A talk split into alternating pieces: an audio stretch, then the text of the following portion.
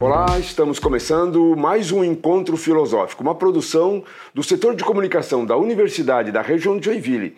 Eu sou Beline Moirer, professor titular das disciplinas de filosofia e ciências sociais no, nos cursos de direito e de psicologia. Quero lembrar que nós temos um e-mail, encontrofilosófico.univille.br, e por esse e-mail nós recebemos sugestões e críticas. As pessoas que estão participando, enviando mensagem, queremos muito agradecer e dizer que isso está contribuindo bastante para o nosso trabalho. O encontro filosófico como já foi falado na última vez, agora obedece à temática do mês, que a nossa universidade costuma a desenvolver. Mês de abril é o mês da arte e cultura, e para falar sobre esse tema, estamos aqui com o professor Haro Schulenburg. Ele que é graduado em design, especialista em design gráfico, e estratégia corporativa, mestre em design e pela Universidade Federal de Santa Catarina, doutorando em patrimônio cultural e sociedade. Aqui na nossa universidade, Universidade da região de Joinville, atua em design de, desde 2003, com destaque no meio digital, estratégico e tipografia. Estampou ilustrações promocionais do Rock in Rio de 2017 e 2019 Desde 2009, coordenou diversos eventos, como GAMP, Ergo Design, Congresso Internacional de Design da Informação e P&D Design. É docente da Univille desde 2009, tendo coordenado o curso de design de 2015 a 2018 e atualmente atua no Centro de Inovação Pedagógica. Professor, com atividade, bastante atividade, seja bem-vindo. Muito obrigado por ter aceito de vir aqui conversar conosco. Obrigado, obrigado, professor. Eu que agradeço né, a oportunidade de estar aqui hoje para a gente bater um papo muito bacana no mês tão, tão especial aí. Ok. Para começarmos já da nossa, na nossa conversa, é... o que é design? E qual a relação dessa atividade, meio arte, meio ciência, meio técnica, com a sociedade atual? Bacana, ótima pergunta. É a pergunta de um milhão de dólares, né? Eu costumo falar, porque a gente respondeu o que é design, acho que a gente aprende todo dia a construir um pouco mais essa resposta, né? Eu costumo falar muito para os alunos, principalmente os ingressantes do primeiro ano, enfim, até o quarto ano, que a gente vai desenvolvendo essa resposta junto, né? Essa definição em conjunto, né? Hoje meu pensamento é que o, design ele é um grande é, mediador, um grande ator que vai mediar muitos processos relacionados com foco nas pessoas. Né? Então acho que essa é uma questão muito importante. Né? Hoje, na minha opinião, a gente não, não tem como falar de design sem falar das pessoas, porque a gente precisa discutir, resolver problemas, trabalhar colaborativamente, né? E quando a gente fala com foco nas pessoas, acho que já já, já começa a responder um pouco é, da sua segunda do seu segundo questionamento, que é esse impacto na sociedade que o design tem que promover, né? Ele ele tem essa essa essa responsabilidade, sim, né? A gente fala com os alunos, a gente não não começa a discutir o design somente no âmbito estético sim também no âmbito estético, né? Mas muito mais na relação do processo, na responsabilidade com as pessoas, né? Na, na definição de uma boa problematização. Então, é, é, é, hoje eu sempre falo assim que a questão estética do design é como se ela fosse a pontinha que fica para fora ali do iceberg, né? Tudo que está para baixo desse iceberg é o que de fato vai sustentar uma boa resolução daquele problema, seja ela estética ou não. Há né? uma preocupação com a inserção social do, do muito, produto. Muito, muito. Tem que ter, né? Tem que ter. Então, né, a gente não entrega só uma cadeira bonita, digamos assim, né? Vou usar um exemplo é, de, de, um, de um artefato, né? A gente tem que entregar uma cadeira bonita que pode ser acessível, que pode ter princípios universais, né? Que pode e que tem que gerar um conforto, né? Que tem que ser ergonômica, né? Porque, porque uma cadeira não tem que ser confortável, por que ela não tem que ser ergonômica, né? Seja ela no mobiliário urbano de uma cidade, ou seja ela um objeto de desejo, enfim, e por aí vai. Então, assim, é, é, a gente precisa ter essa responsabilidade, ela tem que existir, né? Essa dificuldade de definir o design, dá para dizer que é uma coisa meio pós-moderna? Muito é, que não, não, não, não, não tem a necessidade de se, de se definir mesmo. Ela é porque é. é exatamente. Gosto muito da, da, frase do Bruce Lee que ele fala, né? Seja be water, my friend, né? Seja água, meu amigo. Então, Eu acho que o primeiro design é um campo extremamente recente, né? Se a gente falar da, da história, do surgimento, né, é, da, da, da, dessa área como um todo, ela, ela é muito recente. A gente está falando de uma discussão aí de 120, 130 anos, o que, o que de fato para a ciência é muito recente e para o campo também é muito recente, né? Comparando com áreas é, é, das engenharias, direito, Tem enfim. Exatamente. séculos. Isso. Então acho que essa discussão ela, ela, ela, ela é recente, então acho que ela é, é muito importante e ela tem que acontecer porque a gente está falando né, dessa questão contemporânea e como essas discussões têm que se tornar mais ágeis também. Né? Então, o fato de não ter uma definição única design é isso, acho que torna muito fascinante o, o, o design, mas também faz com que a gente consiga se adaptar a necessidades que vão surgindo ao longo do caminho. Talvez esse pensamento que eu falei para você agora, 20 anos atrás, não era o mesmo pensamento que eu tinha e que a área tinha, e que ela foi se transformando ao longo dessas necessidades também. Certo, certo. E outra pergunta: se o design não começa em frente ao computador, começa como? O que acontece? Como acontece o processo criativo do design? Ótimo. Eu sou um, um defensor nato, assim, né? Eu gosto, você leu ali, eu sou da área da, do digital, gosto muito, sempre me encantou trabalhar com design de interação, enfim. É, trabalho muito com as áreas de interações voltadas para o ensino, é, porque acho que o design tem um papel muito importante para contribuir, mas ele não é somente isso, né? ele não tem uma relação única com a tecnologia informacional que eu falo, que é, né, é máquina, impressora 3D, computador, software, enfim. Isso tudo nos ajuda. Né? É, é, tudo isso é uma grande plataforma que vai fazer de uma maneira ou de outra é, acontecer ou nos ajudar a resolver algum tipo de problema. Então, o que a gente sempre discute muito é justamente uma boa problematização. Então, quando a gente entende e descobre detecta esse problema, né, um diagnóstico, envolve as pessoas com diversas maneiras, abordagens, ferramentas, a gente começa a trabalhar com o design enquanto processo.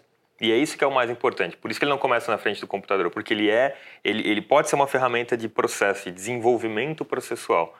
Então, é, é, com base nisso, quando a gente chega, teoricamente, numa solução que pode, né, é, ser trabalhada em algum software específico, pode ser prototipada numa impressora 3D, a gente já tem uma análise tão densa desse processo, impacto na sociedade, impacto ao meio ambiente, né, e várias outras questões, que quando a gente chega nessa resolução desse produto, né, a, a, a tecnologia ela, ela nos ajuda a transformar, mas ela, ela não é o principal, né, o principal ator, digamos assim, dentro dessa, desse desenvolvimento do design. Dá, dá para dizer que, que um olho na tecnologia, um olho no comportamento das pessoas. Exatamente. Nas necessidades das pessoas. Exatamente. Acho que isso tem que caminhar em conjunto, é muito importante a tecnologia né, e o avanço dela nos ajuda muito claro. né, a chegar em locais que a gente não chegaria tão rápido, mas eu ter essa percepção e a gente falar muito de empatia, né? E no design isso é muito forte. Então, a gente ter essa relação da empatia nos projetos e no processo de design torna-se, acho que muito, muito interessante essa sua visão de que é um olho na tecnologia e um olho nas pessoas, um olho na sociedade. É... Próxima pergunta. Sabemos que a arte é bastante ampla nos nos tempos atuais, é, existe uma gama, nos tempos atuais, existe uma gama bastante extensa de expressões artísticas, como é o caso do grafite. Mas aí vem uma pergunta. Qual é a relação entre o grafite e a pichação? Essa... É que a coisa, eu acho que não existe algo tão, tão recente, tão moderno, tão urbano quanto o grafite, mas junto com o grafite e a pichação. Qual é a, a correlação desses dois? Muito bom. Essa é uma pergunta, acho que polêmica, mas no sentido da gente sempre discutir e, acrescentar ainda mais, né, sobre essa, sobre essa, essa discussão, né. É, eu sou, acabei me tornando, né, ou indo buscar a, a graduação em design porque é, eu, eu era um artista de grafite há muito tempo atrás. Quando, né, eu, eu realmente saí da rua, a gente fala, eu, eu parei de pintar porque a gente precisa estar na rua para pintar e na, naquele momento de transição profissional e ingresso na docência.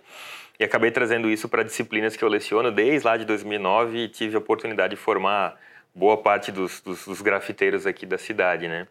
Mas é muito interessante porque, primeiro, as duas estão na rua, né? Então, é. o fato de estar na rua, né, de, de, de, de, acessar né, percepções das pessoas, de estar na rotina diária daquelas pessoas que estão ali, de, sei lá, oferecer algum tipo de momento de alegria ou de debate. Então, elas parecem diferentes porque a gente fala né, da, questão estética, o, grafite, ele, né, teoricamente, ele é mais elaborado, a pichação não é, mas poxa, olha que a pichação acrescenta também na, na, no cenário da comunicação subversiva mesmo, assim, né, da cidade, como isso movimenta também. Então eu, eu, eu enxergo as duas coisas assim, apesar do, do resultado lá na, na parede ou na cidade ele ser, ele ser diferente, né, esteticamente falando, mas na sua origem elas, elas têm premissas muito parecidas. Caminho muito próximo. Muito próximo, a discussão, né? o fato de querer se comunicar, de estar na rua, né? uso de materiais também, a gente tem é, um cenário que um bebe da fonte do outro o tempo inteiro, né? então os materiais mesmo, falando da matéria-prima, né? de estar na cidade como suporte, né? enfim, então é, o que a gente tem, e é, é, muito legal falar disso, porque no Brasil a gente tem um cenário riquíssimo assim da pichação, inclusive muitos pesquisadores de fora do Brasil vêm estudar a pichação brasileira, né? desde a estruturação das letras, né? que, que acontecem daquela maneira para comunicar, mas que também não tem que ser legível para todo mundo, porque não pode ser legível para a polícia, porque... Pois é, né? tem toda uma codificação estranha ali, né? Exatamente, né? exatamente. Nos dois lados isso acontece, né? Tanto no grafite quanto na pichação. Né? Você esconder a leitura porque em alguns momentos o grafite também é ilegal, para que né, um leigo não consiga ler e, e, mais as pessoas que têm a relação com aquilo consigam ler. Mas eu quero me comunicar ao mesmo tempo, né? Mas há uma comunicação entre os grafiteiros ou entre os pichadores? Há uma, há uma comunicação? Exatamente. Eles, eles falam muito da pichação com CH e a pichação com X, né? Se a gente procurar no dicionário, vai estar lá o ato de pichar com CH e aí eu posso escrever lá uma mensagem é, é, é de fácil leitura e eu estou atuando né, naquele, naquele... me comunicando com, com com o público, enfim, né, com, com, com o cidadão. A pichação com X é uma pichação que tem aquela letra diferenciada, que tem é, um movimento do grupo que faz aquilo, que acessa um ponto X, que acessa um ponto Y, enfim. Então, entre, entre os pichadores, né, é, e os artistas de rua é, é, mais ou menos essa essa cultura, assim, essa, esse significado do pichar com CH e o pichar com Parece uma, uma, militância política, não militância político-partidária, mas uma militância política de inserção na sociedade, exatamente. De, de subverter uma dada ordem. Exatamente, exatamente. E eu, eu acho que isso que é o mais é o mais interessante dentro desse universo, né? Eu acho que a relação de né, tem a questão do patrimônio público, né? Hum. Tem, tem várias discussões para a, é gente fazer. Né? É muito ampla, é muito é. ampla. Por isso que ela, ela é rica, né?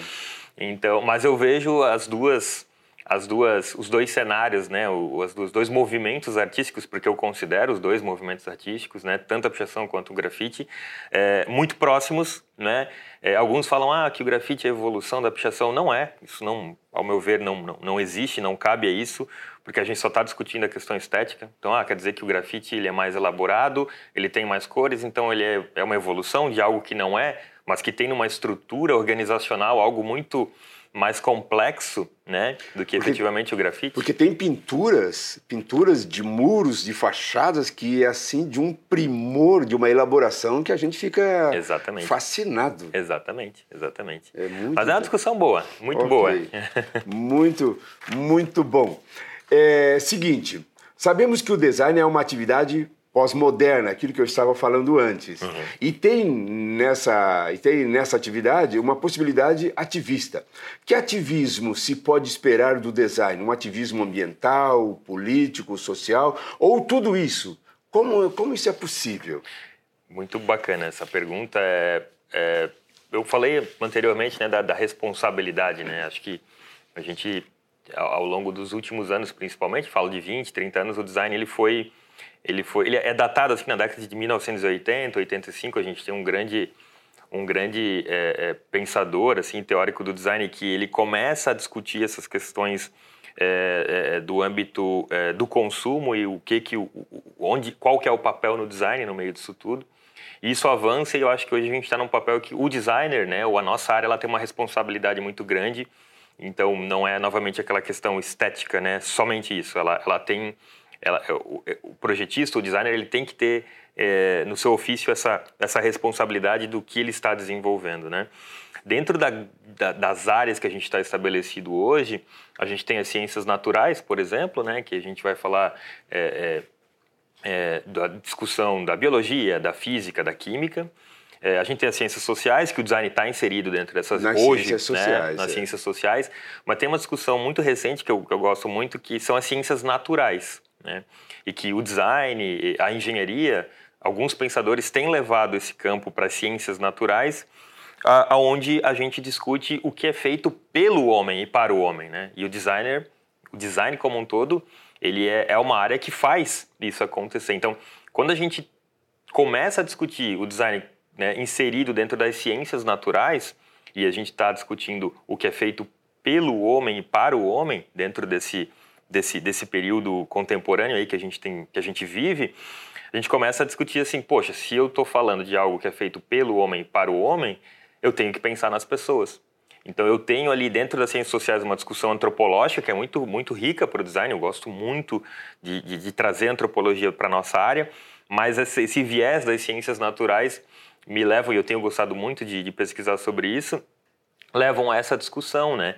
Então, se é feito pelo homem para o homem, é, o que, que qual que é o impacto efetivo, né, para a sociedade, né, na relação ambiental, né, na relação da sustentabilidade, na relação da sustentabilidade financeira também, porque não tem como a gente falar de design sem falar da sustentabilidade financeira, né, né, na relação é, também com, com, com as pessoas no sentido de, da construção de uma sociedade melhor, enfim, e assim por diante. Então, e aí, aí até, até o uso dos materiais, né? Exatamente. O que eu acho interessante do design é que, mesmo sendo uma ciência social, e aí se aproximando da antropologia e tal, mas ela tem um diálogo Muito grande. Com, a, com, a, com as ciências naturais, porque o, que material que ela está usando para fazer os seus, os seus produtos, né? Exato. né? Então há uma relação muito interessante nesse muito, sentido. Muito. Eu gosto, eu sempre falo para os meus alunos, né?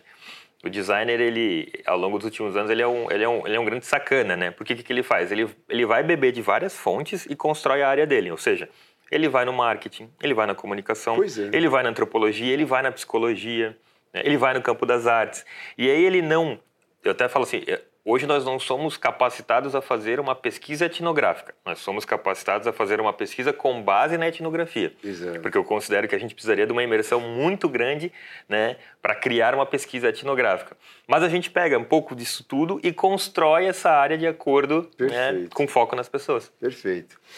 E aí, é, eu acho que um pouco disso tudo que, que eu, desse que eu vou perguntar agora já foi, já foi falado, mas vamos lá com a pergunta. Qual é a contribuição possível do design para a educação e a cultura? Ah, isso é muita coisa. pois é. Eu acho que, que é uma discussão muito interessante, né? E aí resgata muito da, do histórico também, da história, né? Da história da sociedade como um todo, né? Se a gente observar é, a arte antiga, né? E falar de Grécia, Roma, até mesmo Egito, e quando a gente tem lá os vasos, né, a cerâmica, ela tinha uma função, né, acondicionar alguma coisa, mas eu tinha os grafismos belíssimos, lindos, que aquilo de fato é, é, é arte, né, mas num produto que tinha uma função. Né? Naquele, naquele momento, enfim, e acabou depois se tornando um objeto artístico. Então, acho que o design está presente em vários momentos na história da sociedade, talvez não com esse nome, né? não com essa com essa, com essa função mais definida, mas ele estava empiricamente ou intrinsecamente, na verdade, já inserido dentro da sociedade. Talvez muito por conta dessa questão transversal, né, que o design, que eu, que eu expliquei anteriormente, que o design acaba, acaba flutuando. Né? A gente pode falar do design para o ensino e não do ensino do design, mas como que o design pode contribuir para novas ferramentas de ensino. Exato, né? Porque quando a gente fala de foco nas pessoas, eu transformo isso em foco no aluno, né? o aluno como protagonista. Então, como que o design também consegue se, se, se articular e se conectar com essas diversas áreas. Falando de cultura especificamente, né? da, da história, então, como a cultura ela, ela é importante e rica né? para um, um povo, para uma sociedade, como que a construção de uma cultura rica torna né, o cidadão é, é, mais capaz de, de, ser reflexivo, de debater com qualidade, né, de entender as coisas. E aí a gente vai falar de cultura visual, né, não visual, enfim, uma série de outros pontos. Então, acho que talvez a, a questão do, do trans, da transversalidade do design faz com que ele consiga tocar em vários pontos, né? Exatamente. E aí eu queria puxar um outro lado. Com o surgimento das altas tecnologias, de computadores, as pinturas em tela, é, com o velho pincel, a, a, escultura, o canto, etc., tendem a diminuir? Ou as tecnologias vêm apenas para contribuir? Como tu vê isso? Legal, que aí eu falei antes que o design não começa na frente do computador e agora a gente cai num âmbito, né, uma discussão interessante, assim. É, eu acho que novamente, falando da história da sociedade, em diversos momentos a tecnologia ela foi sendo usada para é, contribuir com ou mediar essa comunicação. Né? Então, quando a gente tinha a relação das pinturas, né, dos afrescos, né, a gente vai avançando. Quando eu tinha uma comunicação por carta, agora tem uma comunicação por um aplicativo lá que é quase que instantâneo. Então, antes eu demorava três semanas lá para receber uma notícia. Agora, se eu não receber em dois minutos, parece que alguma coisa aconteceu. É, eu acho que a gente tem que usar isso a nosso favor, e aí falando da nossa área do design, é, sem esquecer é, é, desses processos é, é, que não estão somente envolvidos com tecnologia. Então, o que eu quero dizer com isso? Hoje eu tenho acesso lá num aplicativo, num tablet com uma tecnologia gigantesca, com todos os pincéis, tipos de pincéis, carvão do mundo que eu quiser para baixar ali. Não necessariamente vou precisar comprar o carvão, vou precisar comprar o pincel. É, e eu chego num resultado muito, muito bom, assim.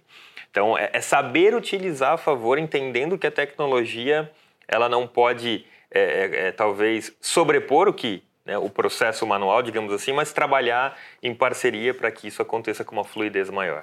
Acho que a tecnologia vem para contribuir, né? Com certeza. Já, já avisaram aqui que nós estamos já esgotando o tempo, mas rapidamente, eu acho que um ponto que, que poderia ser pensado, só para nós finalizarmos, esse embrutecimento das pessoas, essa disputa, esse egoísmo vivido de forma tão forte, pode-se dizer que um pouco é falta de arte?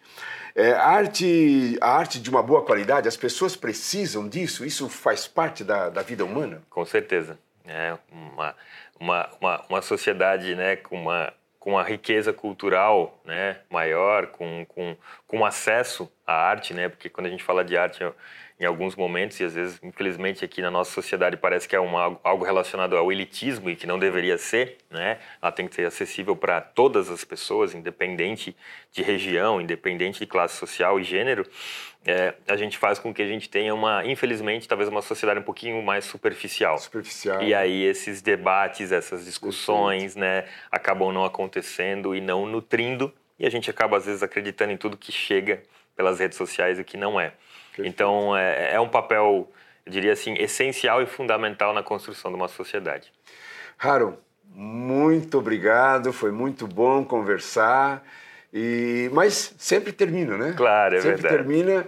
E nós ficamos então por aqui, agradecendo a todos que participam conosco, lembrando sempre que nós temos então esse e-mail encontrofilosófico@univille.br e aguardamos a contribuição de vocês. Então até até o nosso próximo trabalho daqui 15 dias. Esse foi mais um episódio do Univille Cast, o podcast da Univille, disponível no Spotify, Google Cast ou nas plataformas que você mais utiliza. Acompanhe também nossos conteúdos no YouTube pelo Univille Play e siga a Univille nas redes sociais.